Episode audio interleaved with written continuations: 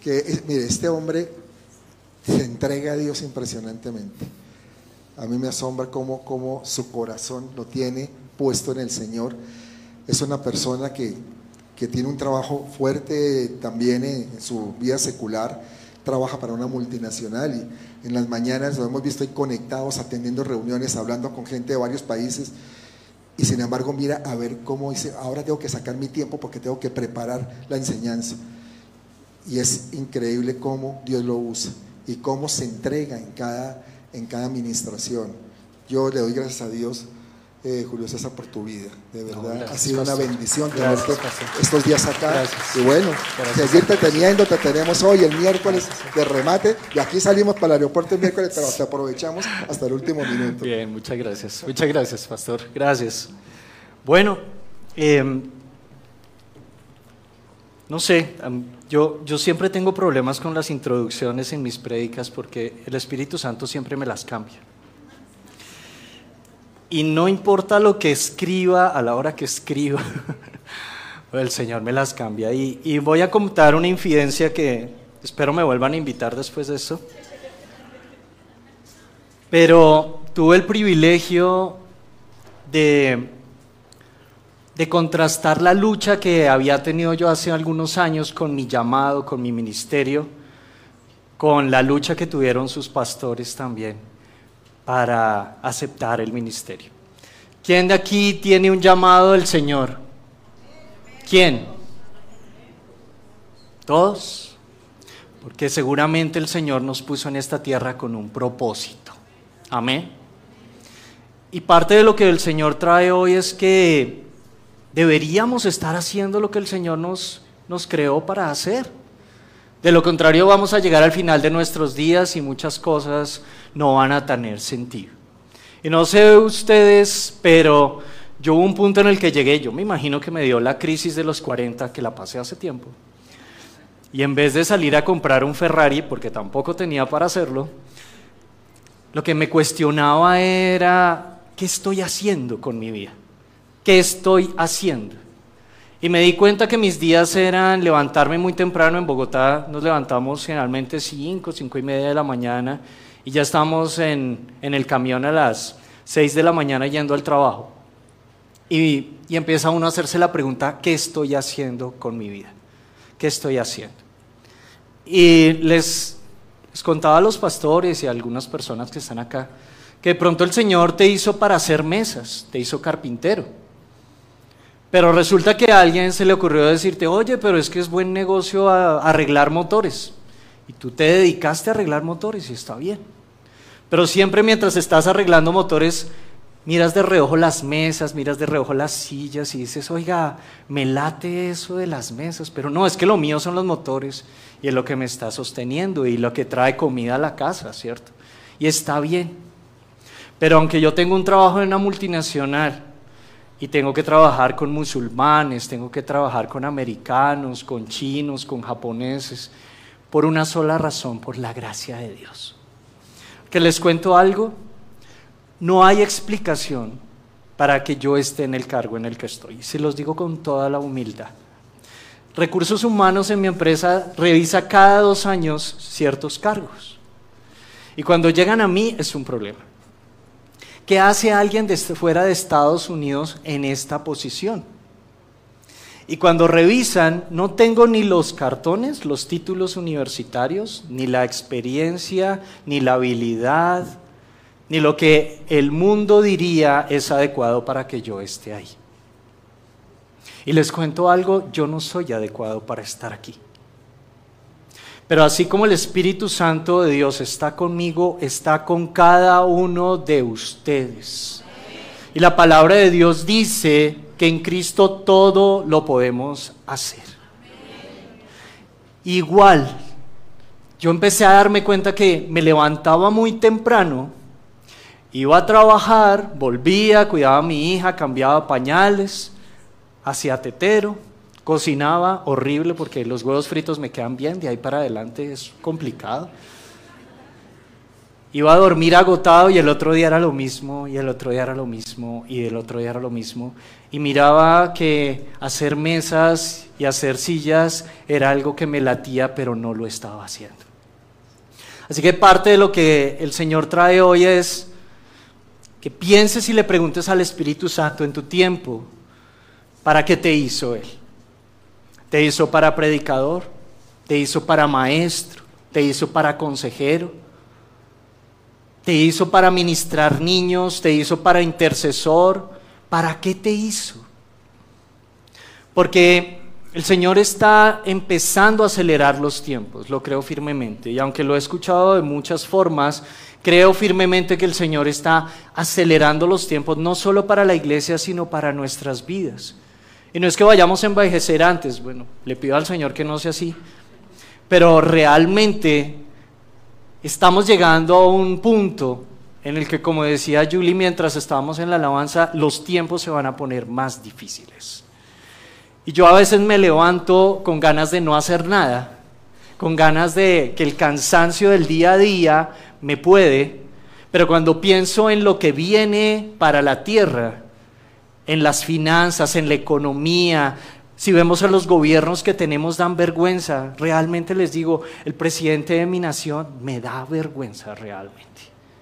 Y cuando veo que eso se está expandiendo y que está alcanzando a todos los países, que cuando hablo con mis compañeros de trabajo, unos que trabajan en China, otros en India, tengo compañeros en Túnez, y ustedes vieran cómo hay que cuidarse con ellos de lo que se habla porque son musulmanes. Pero creo que parte de lo que el Señor me tiene haciendo ahí es que a veces sin predicar me toca mostrarles a ellos que se pueden hacer cosas con amor.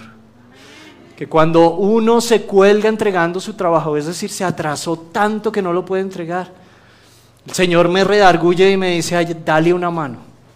Y yo peleo. Señor, pero es que es su chamba, la tiene que entregar. Y el Señor me redarguye y me dice, ¿y qué he venido a hacer por ti? Y tomo la chamba de Él y a veces dejo que se quede con el crédito. Pero he visto a esos musulmanes dándole las gracias, no a la predicación que no le puedo dar, sino a un hijo de Dios que ha sido tratado en amor. Nada más. Amén. Así que a veces, como lo hablábamos el miércoles o ayer, a veces la mejor Biblia que vas a poder mostrarle a alguien, la mejor predicación que le vas a mostrar a alguien, es tu testimonio a alguien. ¿Quién puede echar para atrás lo que Dios ha hecho en tu vida? Tienes el convencimiento absoluto de que el Señor te salvó, de que te sanó en algunos momentos. ¿A quién no ha sacado el Señor de situaciones económicas? A mí mil veces. Entonces, ¿a quién no le puedes contar de lo que el Señor ha hecho en tu vida? Ese testimonio tiene un poder tremendo.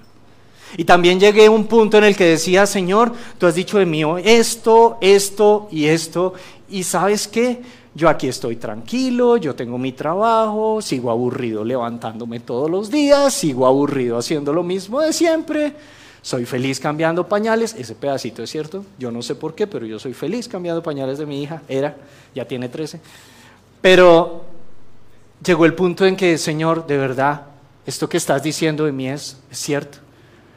Y el Señor nos empieza a empujar a todos hoy a que nos decidamos con el llamado que, que Él tiene para nosotros. Porque yo no sé si tú sigues aún arreglando solo la casa, cocinando, lavando, arreglando motores cuando el Señor está bien que lo hagas, pero hay algo más en Cristo que Él quiere que hagas. Y tuve el privilegio de conocer la habitación en donde su pastor se arrodilló hace unos buenos años. Y me enternece decirlo porque de verdad yo, yo soy profeta y yo me identifico con que el Señor me cambió el nombre y me puso, ay perdón, otro nombre. Yo me identifico con Jeremías, el profeta llorón. Yo lloro por todo. Y su pastor se arrodilló delante del Señor y peleó y dijo, y si quieres que yo sea pastor, tú tendrás que ir conmigo. ¿Y saben qué les digo? Yo he estado ahí, de rodillas con el Señor, diciendo, yo no quiero ir a hacer esto, no me siento capacitado. Pero porque un hombre se dio a sus propios pensamientos y a sus propias debilidades, hoy estamos aquí todos 11 años después. Amén. Y te digo algo, piensa en quién está esperando en la calle. ¿Quién está esperando de tu familia? A que tú aceptes tu llamado y aceptes tu tarea, la tarea que el Señor te dio. Pero no solo la tarea que te esclaviza a hacer otra cosa más, sino la que de verdad te va a dar alegría, te va a dar plenitud. Porque yo soy feliz en mi trabajo secular, pero esto que hago aquí, el ayer acostarme que me dolía el pelo, eso me da alegría, eso me llena el corazón. Y el Señor hoy te invita a que pienses el que te ha llamado a ser. Y a veces comienza con simplemente llamar al que está preocupado, llamar al que no tiene trabajo, llevarle un pan al que no sabe qué le va a dar a su hijo, preguntarle a alguien qué le pasa. Y eso es el amor de Dios en nosotros. A veces esperamos tener un montón de situaciones y de recursos para salir a servir.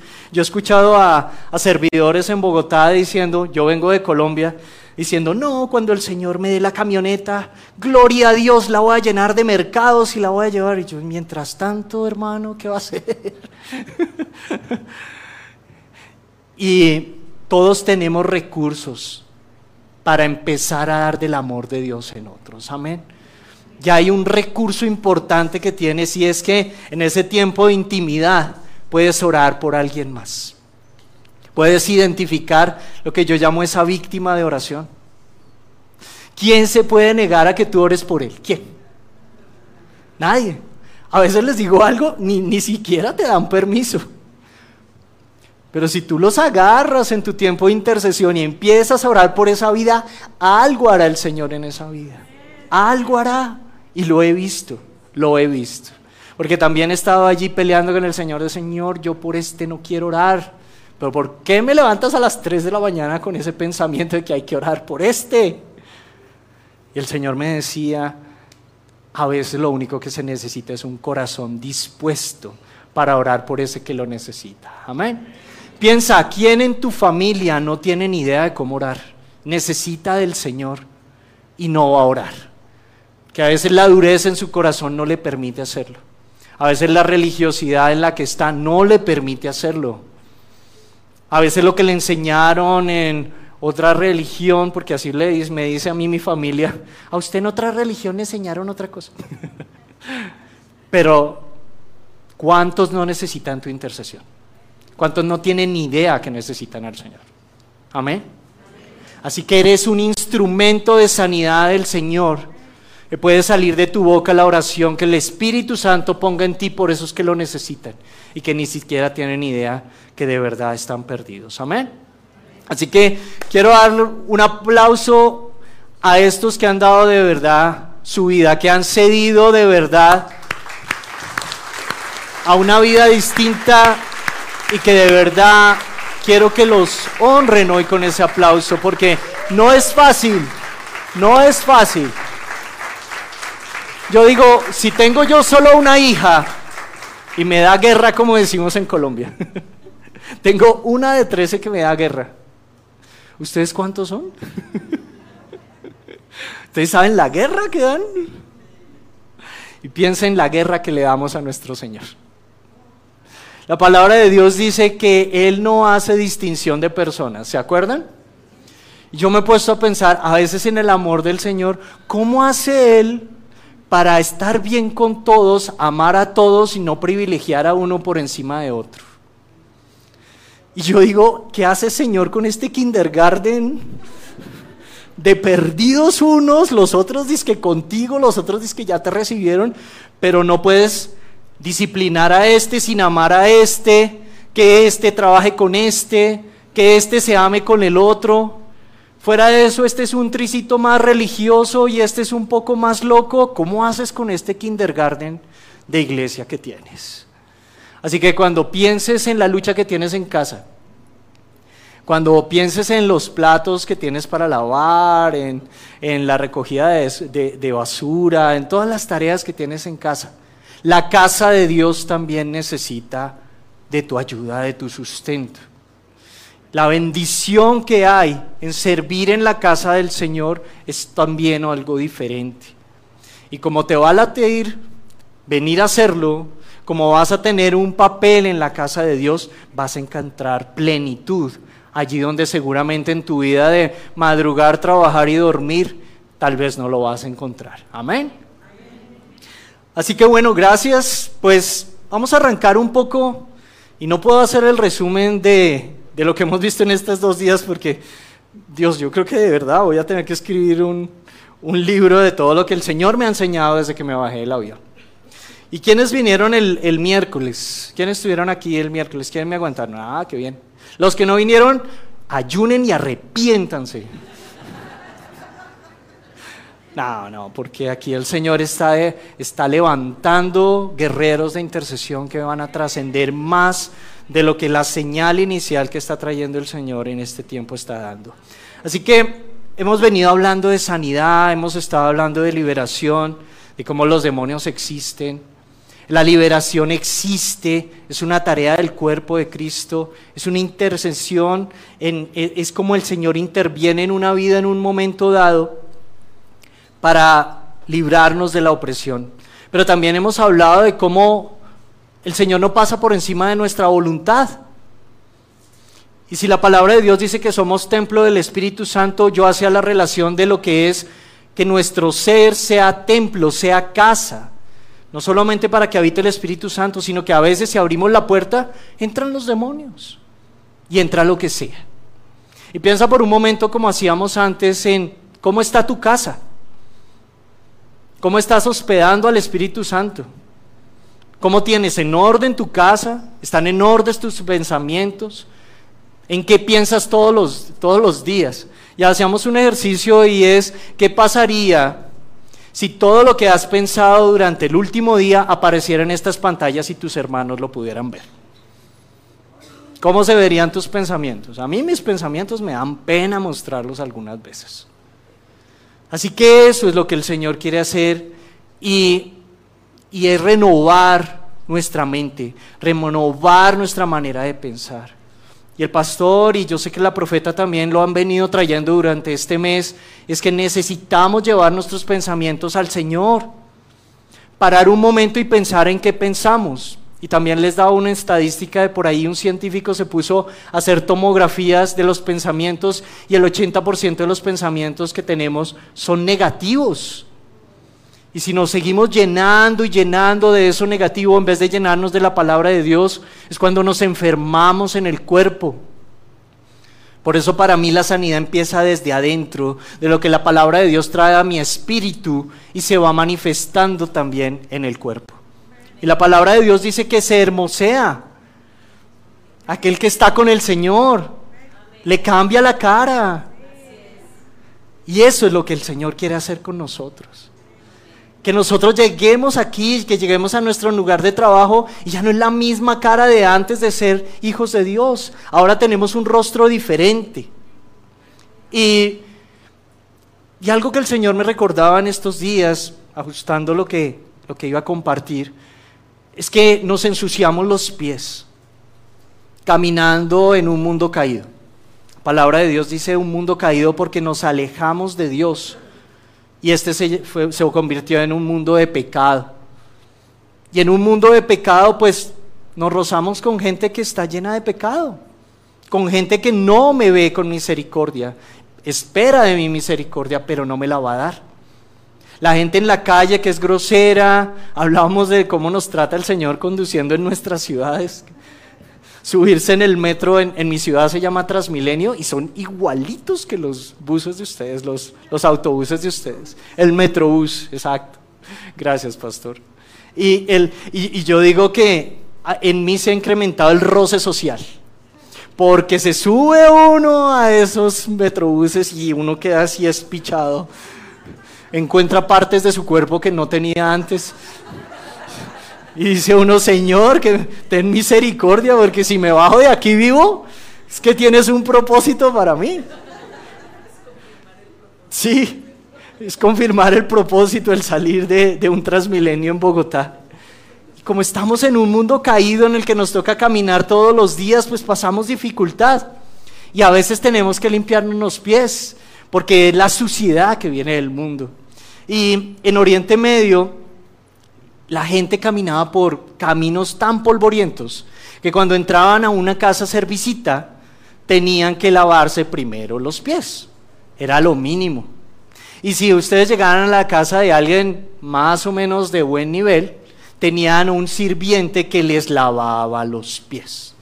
¿Cierto? Y es más, era obligatorio hacerlo antes de sentarse a compartir la comida. Pero el Señor Jesús lavó los pies de los discípulos antes de irse. En señal de humildad, en señal de limpieza, en señal de comisión. Porque a veces para ser el que puede salir a hacer lo que Dios te mandó a hacer, tienes que lavarte los pies de la suciedad del mundo. Así como los discípulos, antes de que el Señor se fuera, les lavó los pies, los estaba preparando, les estaba diciendo, yo les muestro que yo soy humilde y que yo les lavo los pies. Pero también les estaba quitando ese peso que ahora recogemos en este mundo caído antes de comisionarte a hacer lo que tienes que hacer. Entonces te tienes que lavar los pies. Te tienes que lavar los pies en la palabra de Dios. Tienes que quitarte el pecado. Porque Pedrito quería que el Señor le lavara hasta la coronilla, ¿se acuerdan? No, Señor, si me vas a lavar los pies, de una vez todo. Pero resulta que la palabra de Dios dice que Él lo hacía para mostrar que debían ser limpios totalmente. Y para cumplir con tu llamado, con tu comisión, tenemos que lavarnos completamente. Y no sé si te has dado cuenta, pero en el servir al Señor solamente compartir una palabra tienes que abandonar tu pecado para poderlo hacer. Y eso significa también confesar. Y a veces la confesión se necesita hacer delante del Señor en tu tiempo de oración, pero también tienes líderes, tienes pastores con quien puedes ir a expresar tu pecado. No para juicio, sino para ayudarte a levantar la cabeza porque ¿quién soy yo para juzgarte si yo he estado ahí, si yo he sido pecador y de muchísimas formas? Así que el Señor me llevaba a repasar un poco el mundo caído en el que estamos, porque es que tenemos que ser realistas. Y el estado natural del mundo que tenemos hoy se ve en las noticias. Ya tenemos guerra entre palestinos e israelíes, ¿cierto? Y de eso hemos escuchado un montón. Y me puse a buscar y en este momento hay 25 conflictos, guerras activas en este momento en el mundo. 25. Muchas a las que no se le hace publicidad. Y muchas son guerras silenciosas entre pandillas en nuestras propias colonias, en nuestras propias ciudades Muchas veces se mueve la maldad alrededor de por donde andamos y no nos damos cuenta. En Colombia, el diseño de familia está siendo totalmente atacado. La semana pasada ya se publicó una primera noticia en donde se está aceptando que los animales, las mascotas, son parte de la familia. A mí me encantan los perritos, los amo, después de que les tenía pavor. Pero ahora en Colombia ya se está hablando de las familias multiespecie, en donde los perritos van a tener derechos.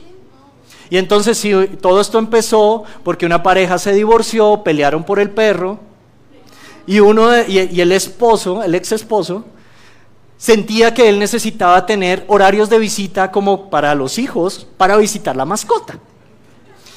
Iba y visitaba al perrito y cuando salía de la casa la señora se quejó con el abogado de que las visitas le estaban haciendo efecto negativo en las emociones a la mascota. Yo leí tres veces la noticia y yo decía, ¿en serio estoy leyendo esto bien? ¿De verdad? Yo amo los perritos, pero ¿qué es esto? Entonces el, derecho que se le quiere ahora dar por ley al perrito casi que equivale al del hijo dentro de la familia. Y díganme que entonces no se está atacando el diseño de familia que Dios nos da. Y ahora quieren que aceptemos también que con todo el respeto las mascotas tengan el equivalente de los hijos. Para los que le han leído por ahí, y créanme que el Señor me, me ponía a compartir estas cosas con ustedes para que abramos los ojos del mundo en el que estamos. Porque la iglesia está dormida, mientras que Satanás está feliz haciendo de todo. En Estados Unidos y en Canadá, en las bibliotecas públicas, siempre por años ha habido la hora del cuento. Entonces se invitaba a un autor a que leyera cuentos a los niños. Bueno, pues desde hace más de un año también pueden participar drag queens, travestis, que llevan historias de por qué los niños deberían aceptar dejarse consentir o dejarse amar por adultos, pedófilos que vienen a contar historias en las bibliotecas públicas autorizadas por el gobierno. Ahora las historias que estos hombres dan hablan de compartir un afecto especial entre adultos y niños. Y pocos cristianos se han levantado en contra de esto. Porque de pronto van en contra de lo que el gobierno dice, de lo que la ley dice. ¿Y no es acaso lo que el Señor dijo que iba a pasar en los últimos tiempos? Según la Organización Mundial de la Salud, cada año en el mundo se realizan 73 millones de abortos y 61% no son por temas de enfermedad o físicos. 61% son embarazos que no se desean y se interrumpe la vida del bebé. Decisiones de los padres. Y esta me encanta. Este año se realizó el décimo SatanCon. El SatanCon es la conferencia de los satanistas en Estados Unidos. Se hizo en abril. El tema de este año fue la noche de las brujas. Y esta vez es la primera vez que no es un evento cerrado en un castillo o en una casa alquilada. Esta vez se hizo en un hotel Marriott en Boston, con toda la publicidad, con todos los permisos del gobierno. Ya no se hacen las cosas a las sombras, ya la gente sale feliz a decir que participó en el evento. Y les leo, dentro de los eventos de la convención se promocionaban charlas sobre el ateísmo, la ausencia de las pruebas de la existencia de Dios, la defensa del aborto, la promoción del movimiento LGTB, charlas sobre la defensa de la masturbación, talleres de brujería y de adivinación y talleres de magia negra. También se instaló una capilla para realizar matrimonios satánicos, aprovechando que habían líderes satánicos para consagrar no solamente a las parejas, sino a las generaciones. Así que díganme si no estamos en un mundo caído. Y entonces dime si no necesitas empezar a hacer lo que Dios te creó para hacer. Sea interceder, sea servir, sea venir y adorar, sea levantarte a las 4 de la mañana para orar por tus hermanos, así sea por tu familia, así sea por ti mismo. Pero empieza a posicionarte en lo que Dios te creó para hacer, porque Satanás está activo y está feliz, porque la iglesia sigue dormida. Y vamos a hacer un repaso de lo que ya vimos en el mundo natural, pero ahora en el mundo espiritual puede estar pasando. Jonathan Kahn de pronto un autor que algunos han leído, él es un judío o era de raíz judía, ahora es un defensor, un profeta tremendo y para los que han leído sus libros trae una revelación impresionante. Tiene un último libro que estamos estudiando con, con mi apóstol, varios pastores lo estamos estudiando. Y habla de el regreso de los dioses de la antigüedad. ¿Y qué pasaría si los dioses de la antigüedad regresaran aquí. Y mi visión es que ya están aquí y nosotros estamos dormidos. ¿Qué pasaría si la adoración a Baal se volviera a levantar? Más de uno me levantó la ceja. Y si ustedes han leído la palabra de Dios, la adoración a Baal, lo que hacía era adoración todo el tiempo a un demonio. Las personas literalmente llevaban la mayoría de sus cosechas y las ofrendaban, sus recursos económicos. ¿Qué pasaría si se quitara la palabra de Dios de las escuelas como está pasando ahora? No, no sé, en las escuelas acá ya se puede, se puede orar y se puede hablar de Dios tranquilamente. En Colombia ya no. En Colombia ya no. ¿Qué pasaría si las tradiciones humanas, como celebrar la muerte, como celebrar Halloween, se vuelve una obligación para nuestros hijos para que puedan entrar a los colegios? En Bogotá ya pasa. ¿Qué pasaría si el hombre volviera a ser el centro de todo porque Dios no existe. Y Baal tenía un propósito y era hacer que los hombres se olvidaran de que Dios existe. De que tú como hombre eres más que suficiente y que no necesitas de Dios. Y empiezan a aparecer corrientes en las que el hombre es lo mejor, en que el hombre por sí solo puede ¿Y no es acaso lo que estamos viendo ahora? Eso es la antigua Babilonia. Jeremías 7, del 8 al 11, dice, voy a leer la nueva traducción viviente y me disculparán. Pero Jeremías 7, del 8 al 11 dice, no se dejen engañar, ni crean que nunca tendrán que sufrir porque el templo está aquí. Es una mentira. Y cuando el Señor me dio esta palabra, yo decía, Señor, ¿y esto qué quiere decir? Les voy a seguir leyendo. ¿De verdad piensan que pueden robar, matar, cometer adulterio, mentir y quemar incienso a Baal y a otros nuevos dioses que tienen y luego venir y presentarse delante de mí en el templo?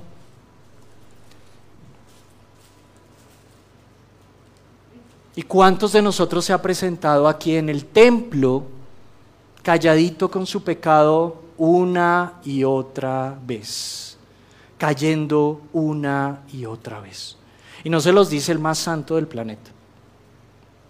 Pero ahora que el Señor me ha tratado duro, cuando peco, trato de llegar lo antes posible en arrepentimiento a los pies del Señor. Y esa es la invitación para ti. Pero no te presentes siempre en el templo como si no hubieras robado, matado, cometido adulterio, como si no hubieras sido grosero con tu esposa, como si no hubieras gastado dinero en licor en vez de en la despensa de la casa. Porque hay de todo en no obedecer la palabra de Dios. Estamos a salvo, se dicen algunos, solo para irse a cometer nuevamente todas las mismas maldades. ¿No reconocen ustedes mismos que este templo que lleva mi nombre se ha convertido en una cueva de ladrones? Dice la palabra de Dios y no es nada alentador. Les aseguro que veo todo el mal que ocurre allí. Yo el Señor he hablado.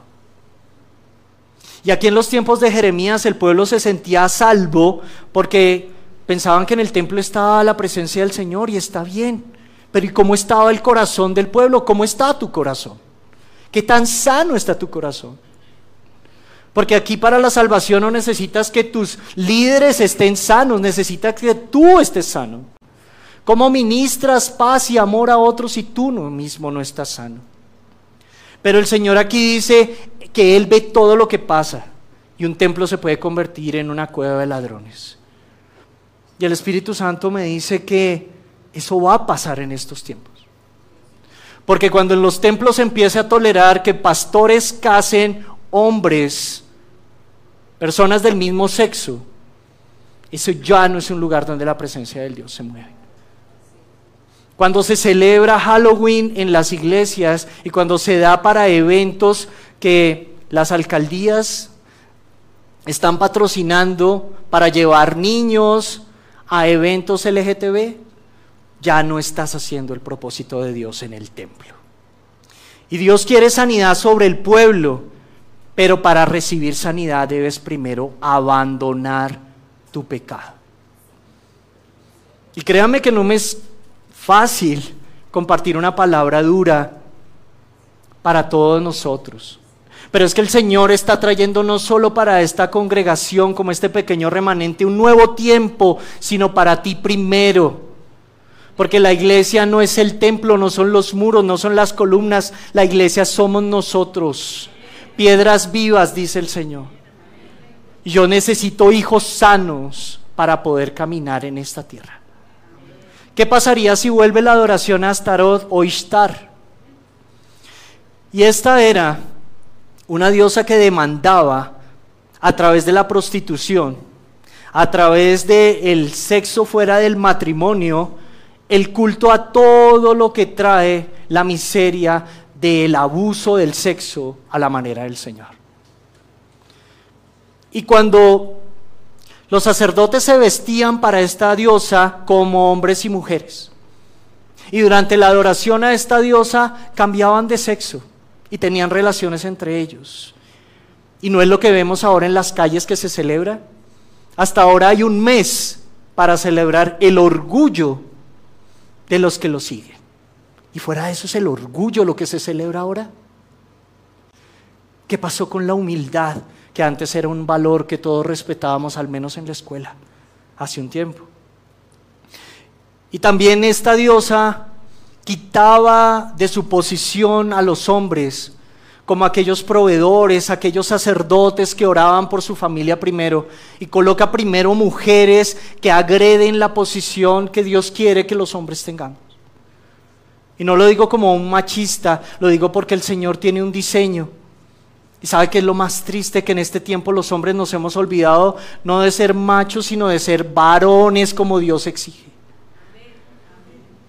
Porque Dios quiere que los hombres seamos sacerdotes. Y un sacerdote tiene una responsabilidad. Y la primera es depender de Dios. Porque ¿cómo hace un hombre para querer que su mujer se le sujete si este hombre hace lo que se le da la gana? El hombre que no se sujeta de Dios no puede ser sacerdote para su esposa. Y como los hombres han dejado de ser sacerdotes en su casa, entonces ahora los hogares son muchas veces sitios de libertinaje para los hijos. Y tarde los padres y a veces con tristeza miramos para atrás y decimos, ¿por qué no lo corregí antes? ¿Por qué no fui más duro un día? Ahora tiene 20 y no sé ni siquiera en dónde está. Y tengo una hija, que cuando me casé era la hija de mi ex esposa, pero que ahora es como si fuera mi hija.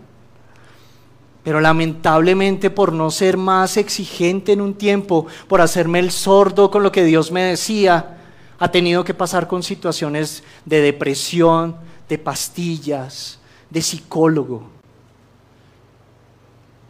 Y confío en que el Señor en su misericordia va a hacer lo que yo como papá no hice antes. Y tengo otra de 13 que me duele y me cuesta, porque no quiere entrar a la iglesia, ni siquiera pasar la puerta. Y el Señor da una promesa para ella y les pido, papás, que declaren la promesa del Señor sobre sus hijos. Y si no tienen una promesa del Señor para sus hijos, pídanla de rodillas. Porque un día cuando ellos no estén en su casa, cuando no les puedan exigir para que tiendan la cama porque ya no están en su techo, la promesa del Señor para sus hijos va a ser lo único por lo que se van a poder arrodillar y decir, Señor, ayuda a mi hijo o a mi hija, te lo suplico. Y esta es la posición que un papá, un sacerdote en su casa debería tener. Esta, esta es la posición de un varón de Dios. Esta primero. Y no crean que llegué allá sin llorar, sin pelear sin pasar noches en vela. Cuando me aburrí del papá a la forma que yo quería, fue que me tocó aprender del papá perfecto como es que él quería que fuera un papá. Y jueces 10.6 dice, una vez más, los israelitas hicieron lo malo a los ojos del Señor, una vez más. Sirvieron a las imágenes de Baal y de Astoret, o Ishtar, esta diosa a los dioses de Aram, de Sidón, de Moab, de Amón y de Filistea. Abandonaron al Señor y dejaron de servirle por completo. Y al final del día lo que hicieron fue poner primero los deseos de la carne, seguir pecando y apartarse, crear enemistad con Dios. ¿Saben? El Espíritu Santo me dice en este momento, Él sabe que a veces vas a pecar. Miren, a mí el Señor me reveló hace años que Él ya sabe cuántas veces voy a pecar y qué forma. Y créanme que me duele. Me duele porque yo sé que es en este tiempo, en este momento, si ustedes entienden que para Dios el tiempo no existe, Él está viendo tu pasado, tu presente y tu futuro al mismo tiempo. Y en este preciso momento Jesús está siendo crucificado. Y si tú cometes hoy un pecado, le estás agregando un dolor más a Jesús en este momento. Y a mí entender eso y tener esa revelación me costó lágrimas. Porque yo decía, no, ya se quedó atrás un montón de cosas, ya tú, Señor, ya lo resolviste. Pero como somos humanos, como tenemos carne aún, vas a pecar en algún momento. Y eso va a traer dolor, pena sobre nuestro Señor Jesús otra vez. Y a mí eso me quiebra. Porque he visto la misericordia del Señor una y otra vez sobre mi vida. ¿Y quién soy yo para volver a traerle mayor dolor? a través de muchas veces mi propia terquedad. Amén. Así que, ¿cómo estás sirviendo al Señor en este tiempo de maldad? ¿Cómo le sirves? Y vuelvo y te invito, mira, sé el más hipócrita de todos y di que oras y oras solo por ti, y por tu casa. Arranca ahí.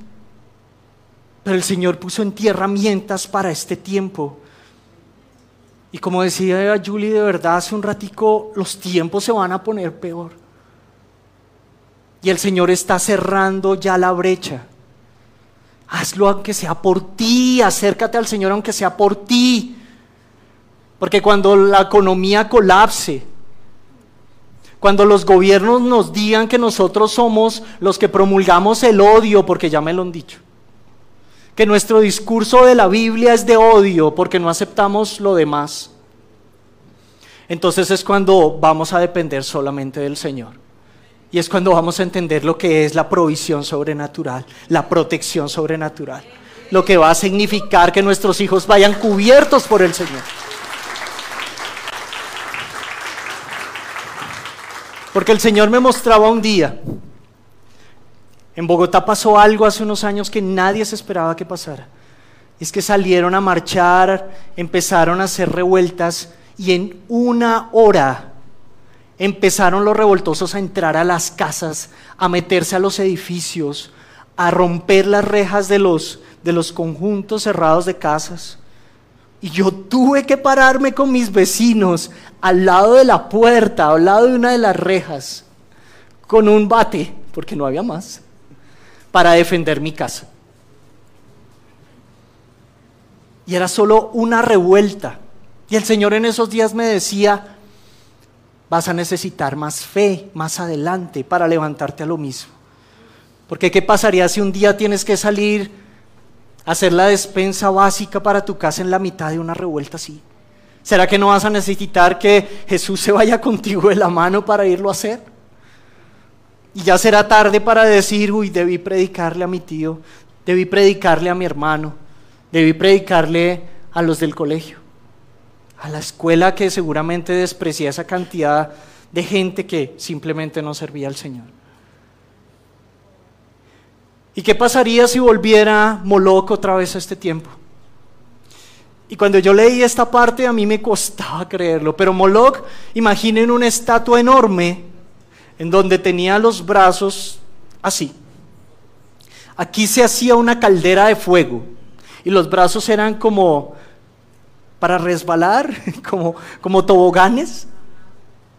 Y los padres echaban a los hijos por esos toboganes para que se quemaran en el fuego.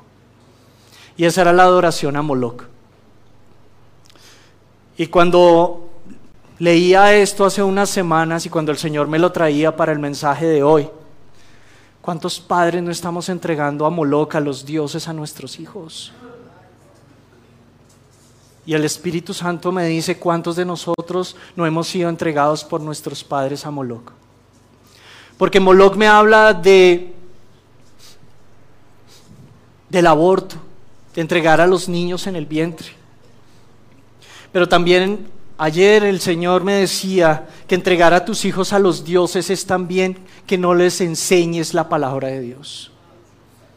¿Cómo los mandas al trabajo, a la escuela, sin que vayan armados con la palabra de Dios? Es mandarlos de verdad como ovejas al matadero, como mandarlos solos, descuidados. Porque en el mundo espiritual esto es lo que vemos. Y si tú aquí recibes algo de la palabra de Dios, instruye a tus hijos porque ese es el mundo al que se exponen. Yo me siento con mi hija a escuchar lo que dicen en su colegio. Y de verdad son conversaciones que ya no parecen de niños de 13 años. Y lo toleramos y no los armamos, no los llevamos de la mano del Señor.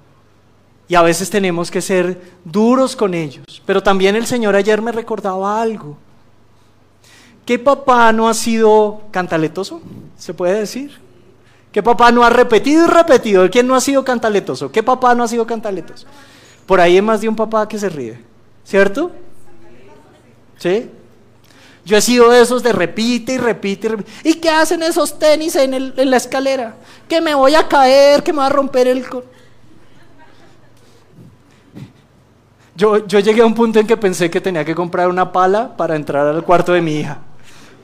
Para quitar la ropa que dejaba botada en la entrada. Y la disciplina se necesita y la corrección, la misma palabra de Dios dice, el Señor nos corrige para su bien. Pero también hay un punto en que el Señor me, y lo digo así para que me lo entiendan, me puso un video de mí mismo dando cantaleta. ¿Y saben cómo era yo? Esta es buenísima porque ya, ya estoy sano de esto. Bueno, entonces ya, ya lo puedo contar. Pero Julio César era el que se paraba en la puerta de la casa y empezaba, y no vamos a ir a la iglesia, y apúrense que no va a haber parqueadero. y me van a hacer llegar después de la alabanza, ustedes saben la cara que hace el pastor, y grite, y grite, y grite. Y nos subíamos al coche y en el coche era el mismo audio, pero repítanlo más rápido y más veces. Y miren que ya vamos tarde y miren el tráfico. Díganme, ¿quién iba a querer ir a la iglesia conmigo? Nadie. Nadie. ¿Se siente alguien identificado? Nadie quería ir a la iglesia conmigo. Y lo peor es que yo le decía, pero Señor, si ves que yo soy el único que te quiero ser fiel y llegarte a tiempo, ¿qué va? Entonces el Señor me pasó el video de Julio César peleando en la puerta de la casa, Julio César peleando en el coche. Sí, realmente, miren, eran descarados en mi familia. Yo, pues similar aquí, en esa iglesia a la que iba, no había parqueadero cerca, no había dónde parquear. Entonces yo los dejaba en la puerta, ellos llegaban en la mitad de la alabanza, que a mí me encantaba la alabanza, entonces me dolía escuchar la canción allá de lejos y yo me tenía que ir seis cuadras, seis bloques a, conseguir parqueadero y me devolvía, pero ¿por qué no llegué a la alabanza? Y llegaba y era como que preciso, entraba y pum, se acababa la música. Y yo, pero sí veo otra vez. Y entonces me armaba de motivos, ¿no? Ah, es que ahora sí les voy a decir, desde el sábado les voy a decir. Y entonces empecé a hacer esfuerzos en mi carne. Entonces, ¿qué empecé a hacer? Entonces el sábado, como a mí me pagan para en mi empresa planear cosas, no se rían tan descaradamente que se les nota, que, viven lo mismo. Que viven. No, gloria a Dios que nos está sanando.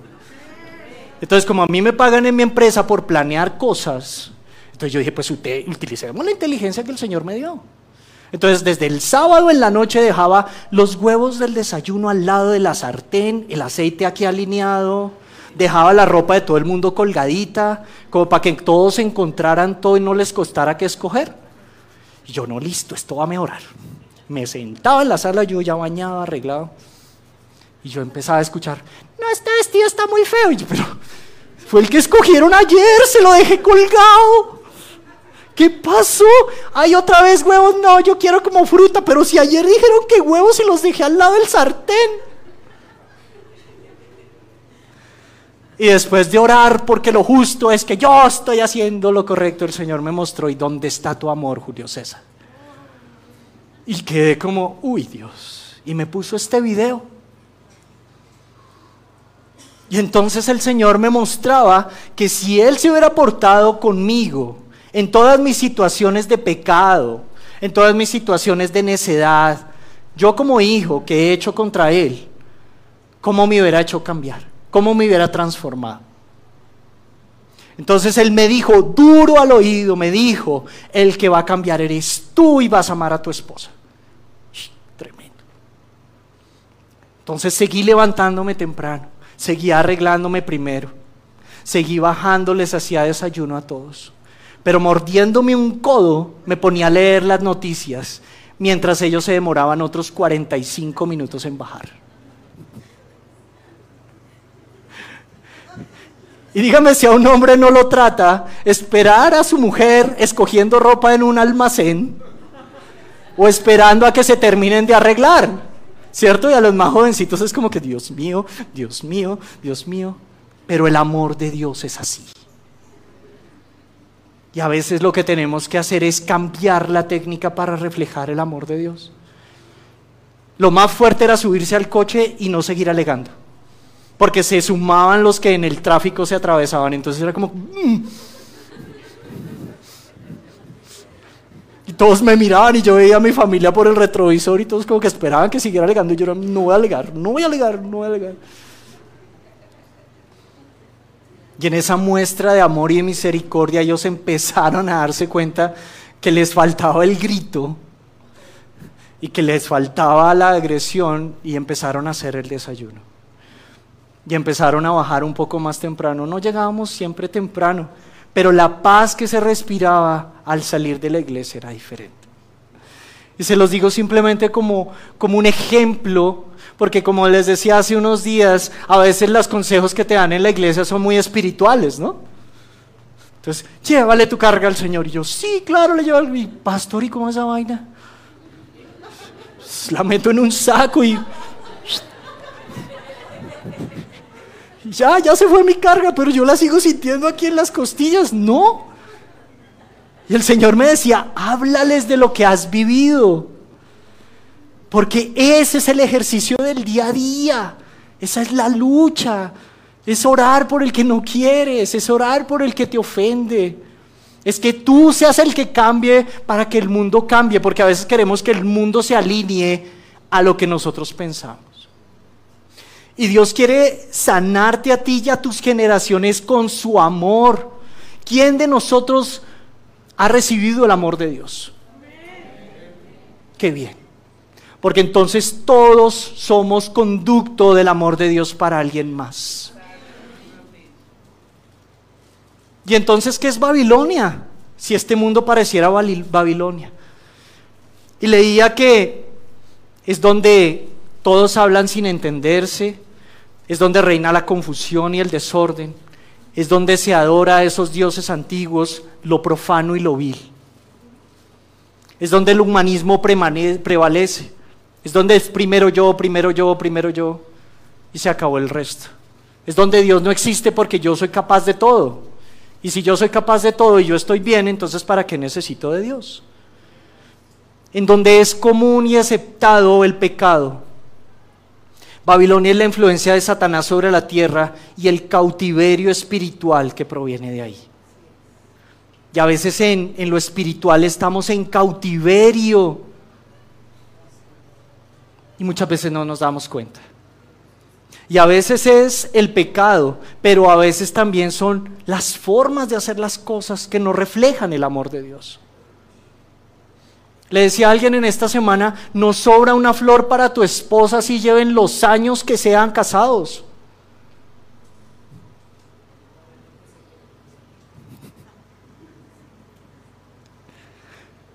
No sobra que le hagas el desayuno a tu esposa un día. Porque el amor de Dios se manifiesta en las pequeñas cosas. Porque ¿cómo puedes sanar a alguien afuera si no comienzas con tu propia casa? Con el lugar en el que habitas todos los benditos días. ¿Dónde empiezan las, las batallas cuando nos levantamos? ¿No es en la casa muchas veces? En la casa. Y salimos fuera de eso ensuciarnos los pies en la calle con una cantidad de gente que piensa lo mismo que nosotros. No.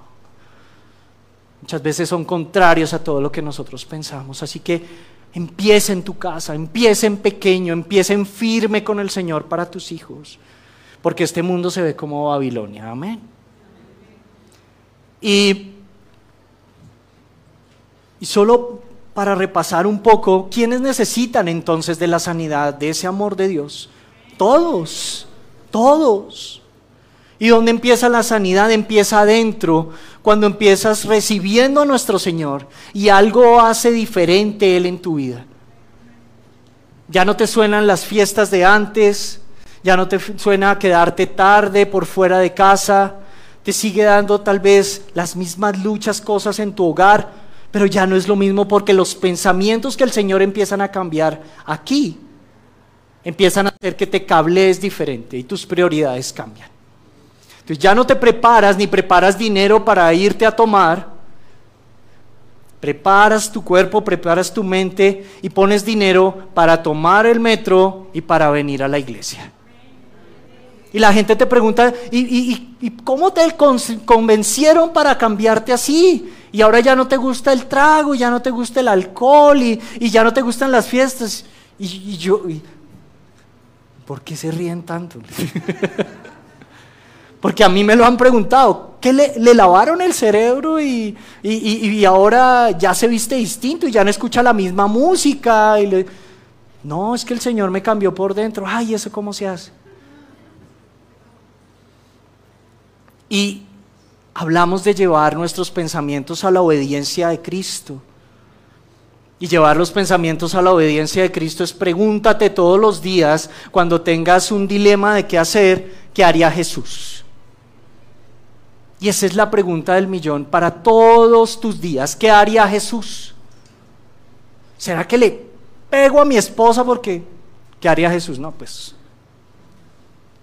¿Será que sigo gritando en el coche mientras vamos a la iglesia? ¿Qué haría Jesús?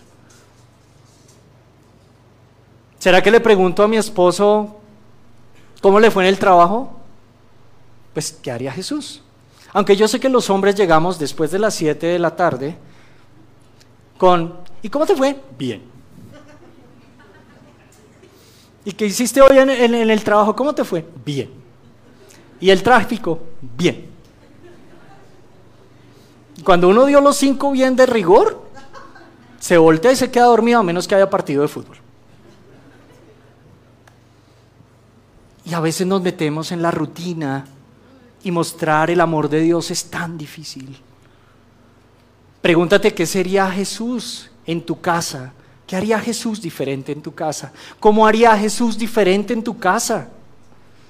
Porque lo que el Señor me trae es que a veces es buenísimo pensar en los milagros y en los prodigios, pero la sanidad empieza en tu casa, con tu familia, con los cercanos, con el prójimo, con el que puedes tocar con el codo.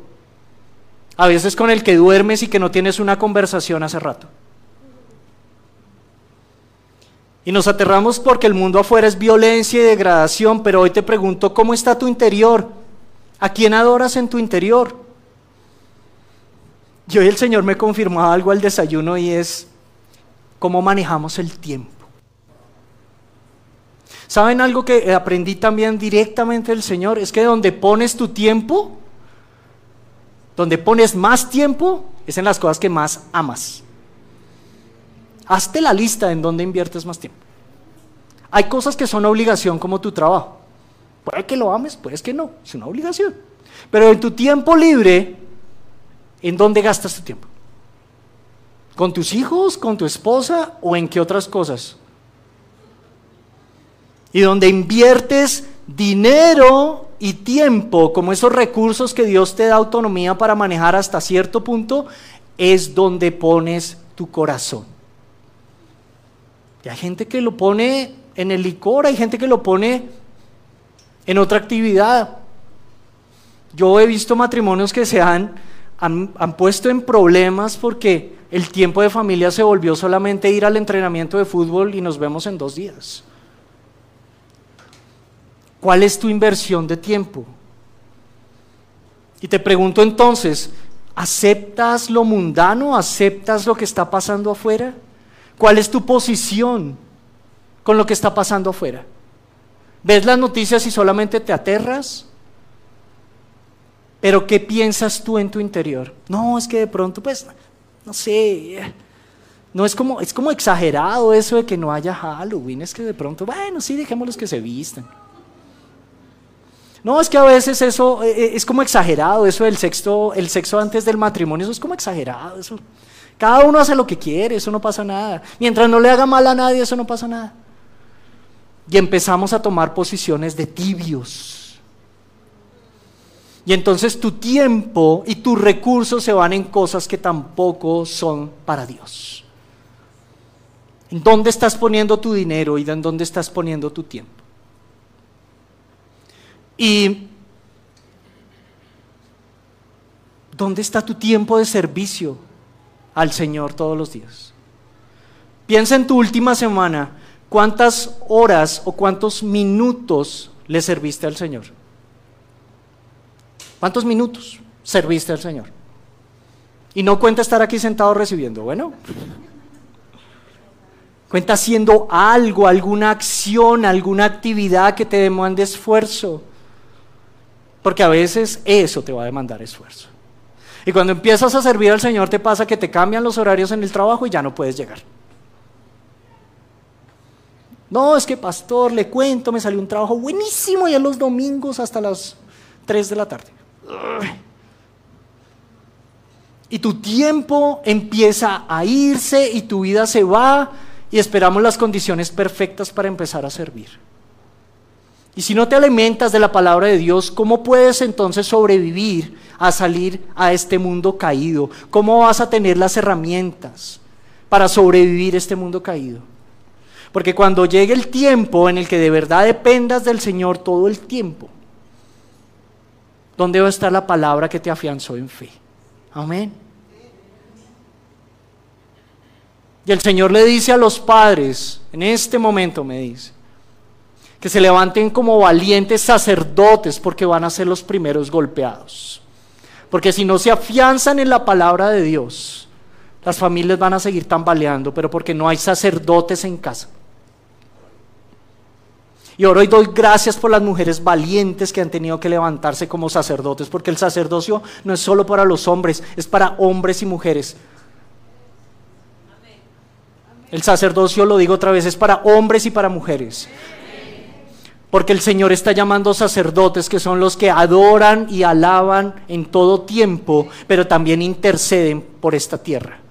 Y lo vimos ayer. Pero gloria a Dios por las valientes que hacen de mamá, sostienen el trabajo y sostienen su propia espalda todos los días. Y no lo digo de mentira. Yo las veo en Bogotá sufriendo muchas veces por ir a trabajar, llegar rendidas a las 8 de la noche y todavía hacer los quehaceres de la casa y aún hay que sentarse a hacer las tareas con los niños. Apocalipsis 17, del 5 al 6 dice, está escrito en la frente un nombre misterioso, Babilonia la Grande, madre de todas las prostitutas y obscenidades del mundo o abominaciones. Pude ver que ella estaba borracha, borracha de la sangre del pueblo santo de Dios, es decir, los que testificaron de Jesús. Me quedé mirándola totalmente asombrado. Babilonia es la prostituta, la que se, encarga de todas las abominaciones del mundo.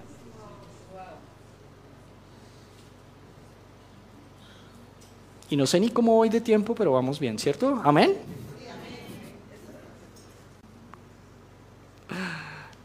¿Cuánto tiempo tenemos hasta que Y para resumirlo muy rápido, al pueblo de Israel le pasó algo y es que primero las doce tribus se dividieron en dos reinos. Y para resumirlo muy rápido, el imperio asirio tomó a uno de estos reinos. Y luego llegó el reino, al reino del, del sur, Egipto. Y el pueblo de Israel empezó a ser dividido y fue empezado a tomar por otros poderes, otras autoridades, por los que adoraban a otros dioses. Y después apareció Babilonia y dominó a todos estos pueblos. Y el Señor me decía esta mañana, me decía, así es que Babilonia va a empezar a tomar las naciones. Una a una los va a ir convenciendo de lo que es bueno, no es de Dios. Entonces la pregunta es, ¿qué tanto de Babilonia hay en tu corazón? ¿Qué tanto estás aceptando a Babilonia en tu corazón? Porque de pronto de labios decimos, no, esto no es bueno, esto no es. Pero en tu corazón estamos aceptando cosas que no son de Dios. ¿Qué tanto toleras a Babilonia? Porque si estás poniendo primero tu propio interés y no estás poniendo primero a Dios en tu tiempo y en tus recursos, es porque seguramente no estás alineado con poner a Dios primero en tu corazón. Y la palabra de Dios dice que el Señor nos ama. Pero revisa en tu corazón cuántas veces has pecado. ¿Quién de nosotros ha pecado? ¿Y por qué el Señor insiste en ti? Porque te ama. Y hoy el mensaje principal es, has pecado, has retrocedido. Tal vez vuelvas a pecar y ojalá regreses rápido a los pies del Señor. Pero el Señor va a seguir amándote y va a seguir queriendo sanarte en el corazón y va a querer seguirte dando las herramientas para que camines en este mundo caído. Ahora depende de ti si abrazas al Señor Jesús, te pegas de su mano y caminas o te quedas en Babilonia. Y el Señor me puso dos tareas, una de ellas más difícil que la otra. Y la primera es darle honra al Señor. Y el Señor me confirmaba en estos días que hay un sentir de que el testimonio es poderoso. Y el Señor me pone aquí con todo el gozo a compartir mi testimonio, este de sanidad. Hace dos años para los hombres que tenemos que hacer los exámenes de próstata después de los 40, eso no es nada divertido. Y dentro de todos esos exámenes rutinarios apareció que los niveles, no recuerdo el nombre, el antígeno, lo normal es que esté de 1 a 3. No me pregunten 3 de qué, pero de 1 a 3. Hice el primer examen y salió en 4.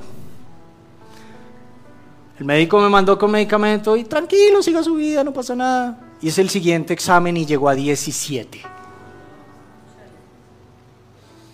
Y para los que han ido al médico, eso es cáncer. Eso es inmediatamente cáncer. Y mis hermanos, el médico ya no tenía que decir nada. O sea, el médico no podía decir nada. Sostenía los exámenes y simplemente me decía, pues vamos a hacer otro seguimiento, pero pues la verdad es que el médico ya no podía decir nada y yo ya entendía que era lo que estaba pasando. Y en ese momento, mientras salía del consultorio y caminaba hacia la casa, porque definí caminar unas cuadras, decía, y Señor, ¿y si esto es cáncer y yo me voy, qué pasó con todas las promesas de lo que voy a hacer? ¿Qué pasó con las promesas de que te voy a servir? ¿Será que me lo soñé?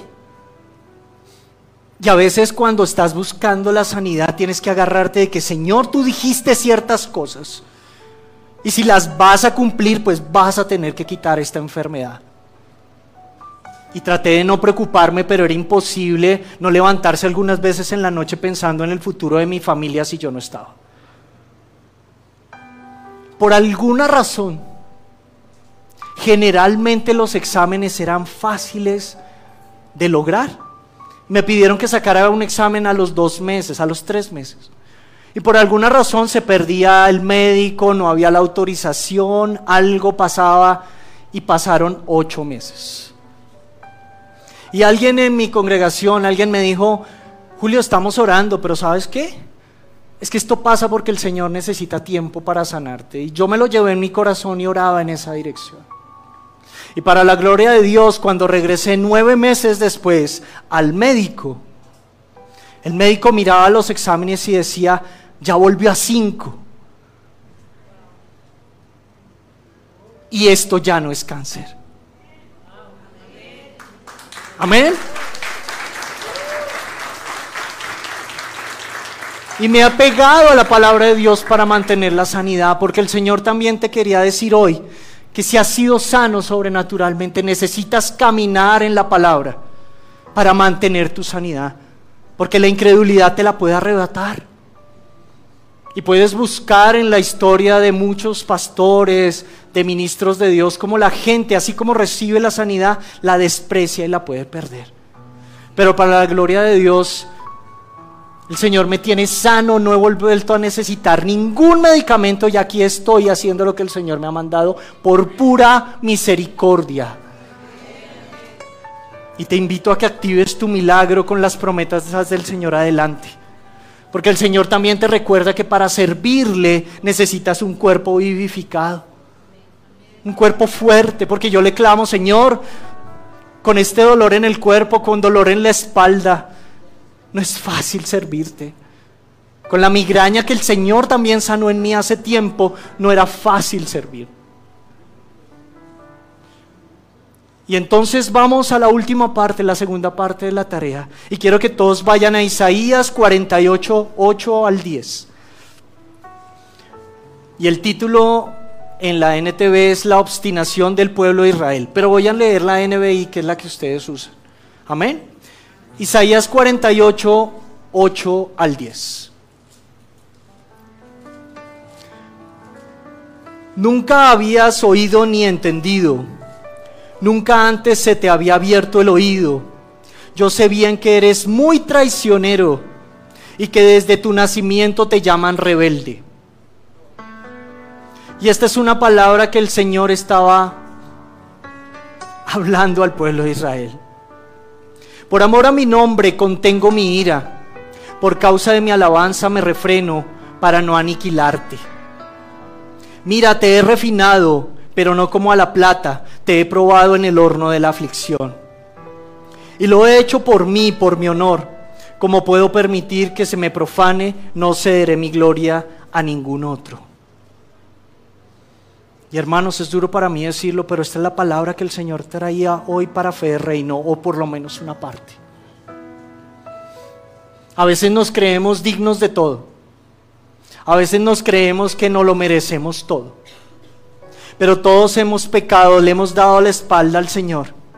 Y aquí en la palabra nos dice que hemos sido traicioneros y que desde nuestro nacimiento hemos sido rebeldes. ¿Quién de nosotros no ha sido rebelde en algún momento con el Señor?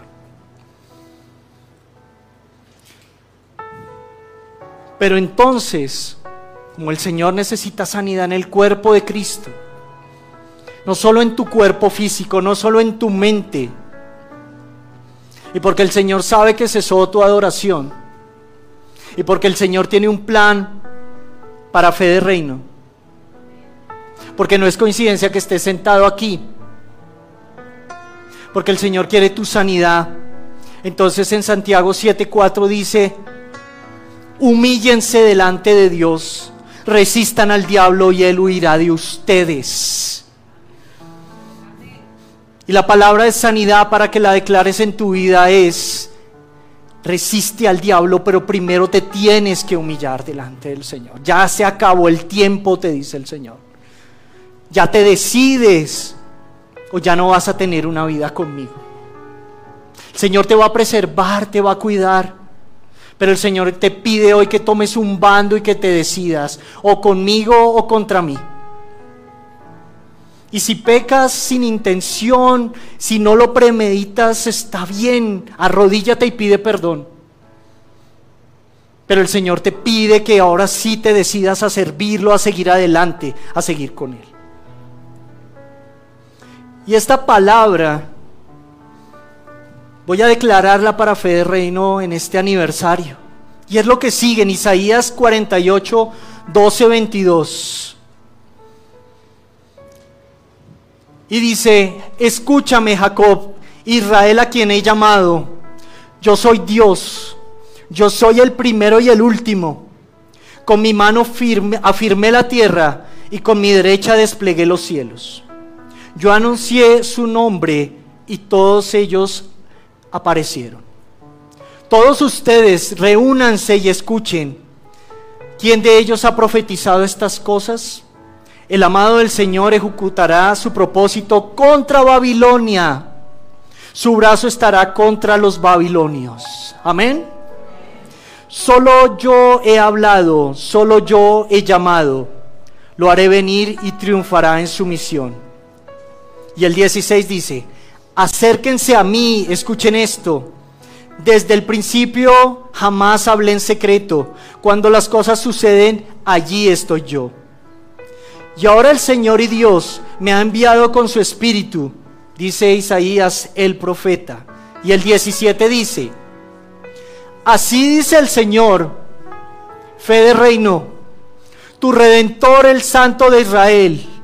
Yo soy el Señor tu Dios que te enseña lo que te conviene, que te guía por el camino en que debes andar. Si hubieras prestado atención a mis mandamientos, tu paz habría sido como un río porque todos aquí hemos pasado por situaciones de dificultad.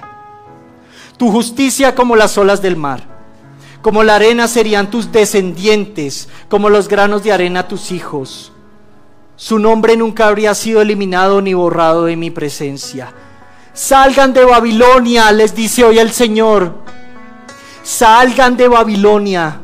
Salgan de la cárcel en la que ustedes mismos se metieron en el pecado Salgan de Babilonia, les dice el Señor. Huyan de los babilonios. Anuncien esto con gritos de alegría y háganlo saber. Publíquenlo hasta los confines de la tierra. Digan, el Señor ha redimido a su siervo Jacob. Y el Señor está llamando, no a que salgas de este mundo, pero sí ya sal de Babilonia. Deja de aceptar lo que el resto del mundo acepta. Deja de luchar contra tu llamado. Deja de llamar a lo malo bueno y a lo bueno malo. Y el Señor te está diciendo, es hora de un nuevo tiempo para fe de reino. Es un nuevo tiempo para tu casa y para tu vida. Es un nuevo tiempo, pero debes salir de Babilonia. Ya no más ser tibios, ya no más ser conformes al mundo. Huyan de los babilonios, dice el Señor. Cuando los guió a través de los desiertos no tuvieron sed y el Señor habla de provisión para esta casa. Hizo que la roca brotara agua para ellos. Partió la roca y no manaron las, y no manaron las aguas. No hay paz para los malvados, dice el Señor. Y si te quedas con tu pecado no vas a tener paz. Dice que esto es una palabra fuerte. Pero el Señor tiene una promesa para ti adelante y para esta casa también. Así que humíllate delante del Señor y reconoce en lo que estás mal. Pero es que el Señor viene a tu rescate porque te ama.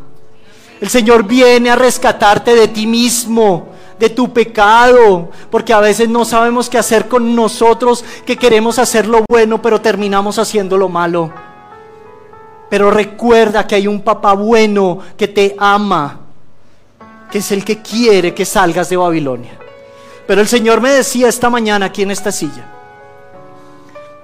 que Él abre la cárcel. Él abre la reja. Pero tú tienes que tomar la acción de pararte y salir de la cárcel. El Señor ya declaró una palabra sobre ti. Ya te está diciendo que salgas de ese mundo, de esa cárcel espiritual. Pero ahora tú te tienes que poner de pie y salir de la cárcel y recibir la sanidad del Señor. Salir de Babilonia. Amén. Es tiempo de decisión. ¿Estás con Dios o estás contra Dios? Porque Jesús dijo en Mateo 12:30, el que no está conmigo a mí se opone. Y el que no trabaja conmigo en realidad trabaja en mi contra. Así que hermanos, es tiempo de salir de la cárcel. El Señor te ha tenido mucha misericordia. El Señor te ha traído hasta aquí para decirte que ya es el tiempo de que camines con Él. Va a seguir cuidándote, va a seguir insistiendo en tu familia, pero es tiempo de que te levantes a servirle como Él te ha llamado a hacer. Amén. Y quiero que recibas esta palabra y des un grito de aleluya al Señor. Aleluya. Salimos de Babilonia. Y Señor, salimos de Babilonia. Ya no somos tibios. Ya no somos más a medias. Y vas a luchar y te vas a levantar por tu casa y tu familia primero. Por tu casa y tu familia. Pero recuerda que esta también es tu casa y tu casa necesita de tu intercesión. Amén. Y mientras sube la alabanza, si me permiten, voy a orar.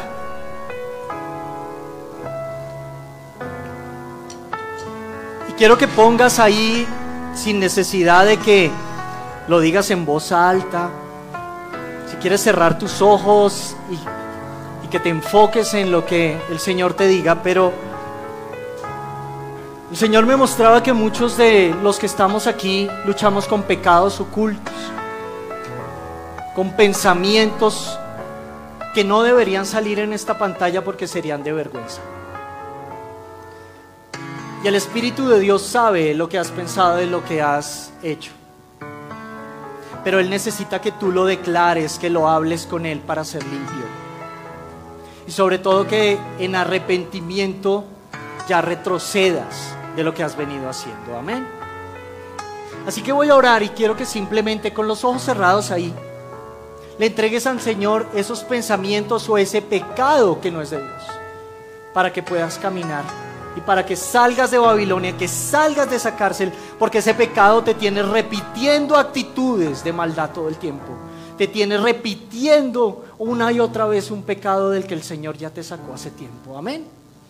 Padre, gracias por, por esta casa, Señor. Gracias por, por fe de reino, Señor. Gracias, Señor, porque no has mantenido esta casa por estos años, Señor, para menos, Dios. Y yo te pido, Señor, misericordia primero, Dios, por cada uno de nosotros. Misericordia, Dios, porque tú, Señor, sabes lo que pensamos. Tú sabes, Señor, cómo te hemos faltado más de una vez. Tú sabes cómo hemos sido groseros, hemos sido orgullosos, altaneros. Cómo preferimos tomar tiempo con una película en lugar de tomar un minuto con tu palabra, Señor. Yo te pido, Dios, que traigas conciencia de pecado sobre cada uno de mis hermanos, Espíritu Santo de Dios. Yo te pido que traigas conciencia de lo que hemos hecho mal, porque te hemos dado la espalda y hoy es un tiempo que para comenzar a caminar fuera de la cárcel, Señor, para cumplir nuestro propósito, necesitamos primero humillarnos delante de ti.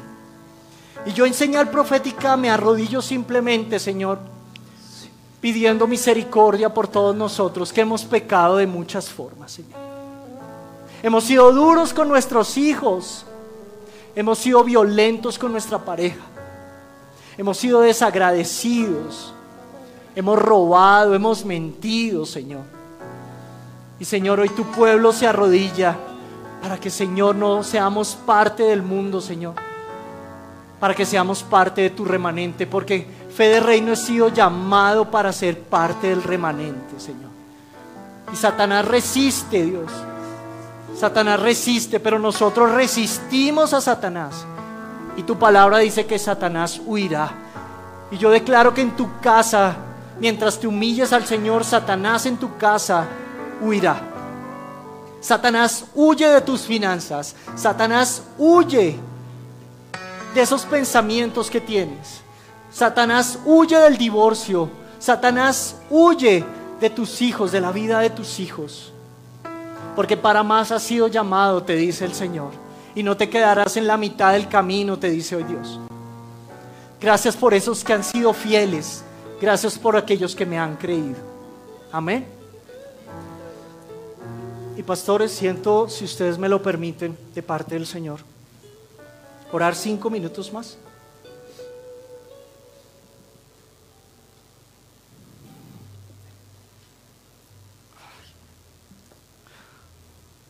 Hay algunos que les voy a pedir que se pongan de pie, que tienen diferentes dolencias, enfermedades en el cuerpo, malestar, dolor, enfermedades declaradas. Y algunos saben que esas dolencias vienen por falta de perdón. Porque han sido duros, tal vez no con Dios, pero sí con sus hermanos. Y sé que hay aquí sobre todo dolores en los huesos, dolor en la espalda, de algunos que han cargado por mucho tiempo con situaciones. Y tal vez tienes un diagnóstico de algo más. Pero quiero orar por los que se quieran poner de pie, porque tienen una dolencia que sienten que ha venido porque algo en lo espiritual o algo en sus vidas los ha venido dañando y no es necesariamente lo físico. Y gracias por los valientes que se ponen de pie.